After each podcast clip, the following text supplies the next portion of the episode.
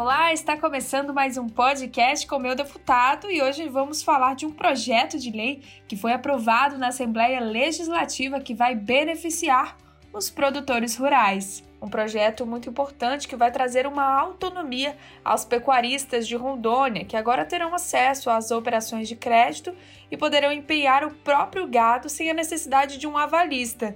Já quero dar boas-vindas a Yuli Maranha, que está aqui ao meu lado para comentar sobre o assunto.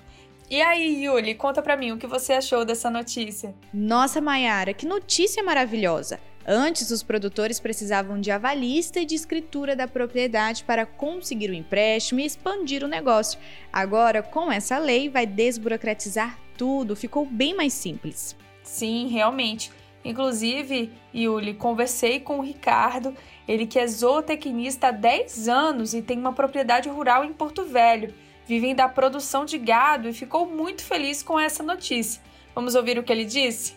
Esse projeto ele vai trazer um benefício muito grande, de um modo geral para todo mundo, para o produtor, para a sociedade, para o comércio local. Esse tipo de ação é o caminho correto que a Assembleia vem, vem tomando juntamente com os deputados. Isso é um incentivo muito grande para a classe produtora, entendeu? Vai trazer só benefício. Interessante isso que o Ricardo falou, porque, de modo geral, no fim das contas, isso não se trata somente sobre o homem do campo. Isso, e o senhor Salatiel Rodrigues, presidente da OCB, falou sobre isso. Imagine com esse crédito para os nossos produtores rurais, que visam o crescimento, a geração de emprego, a geração de renda, ao homem do campo, a cidade também ganha com isso a união das pessoas, através do cooperativismo, com presença nos 52 municípios do estado de Rondônia e todos os distritos, praticamente, com a presença das nossas cooperativas de crédito, porque cooperativas é sociedade de pessoas. E para isso, nós temos seis representatividades no estado de Rondônia para atender o seu associado.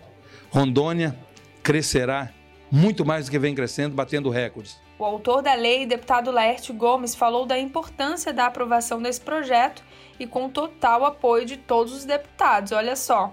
Nós sabemos a dificuldade que hoje se tem para ter acesso a crédito, dinheiro com juros mais baratos, carência e pagamentos a longo prazo para os nossos produtores poderem investir no melhoramento do seu rebanho e da sua propriedade. Hoje eu tenho que ter escritura pública ou avalista. E agora nós incluímos o seu rebanho como garantia. Nossa, isso tudo é um sonho, né, para o produtor rural, que quer aumentar a produtividade, ter melhor condição de trabalho e poder garantir o sustento da família. O presidente do Idarão, Júlio César, explicou um pouco como vai funcionar esse bloqueio parcial. Além da garantia sanitária, a proposta que vem das instituições bancárias acolhida aqui pela casa é que haja um bloqueio é, parcial, é, indisponibilizando os animais que serão dados em garantia.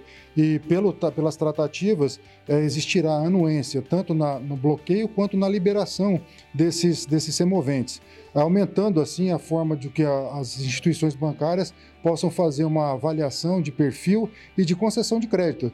E a agência Daron entra como, aspas, garantiz, garantizador, né, garantidor do processo, para que a coisa aconteça. E com esse sistema de financiamento de forma mais simplificada para o pecuarista, será um grande salto para a economia de todo o estado de Rondônia, como afirmou o diretor da Credicis, o senhor Neudair Chaves.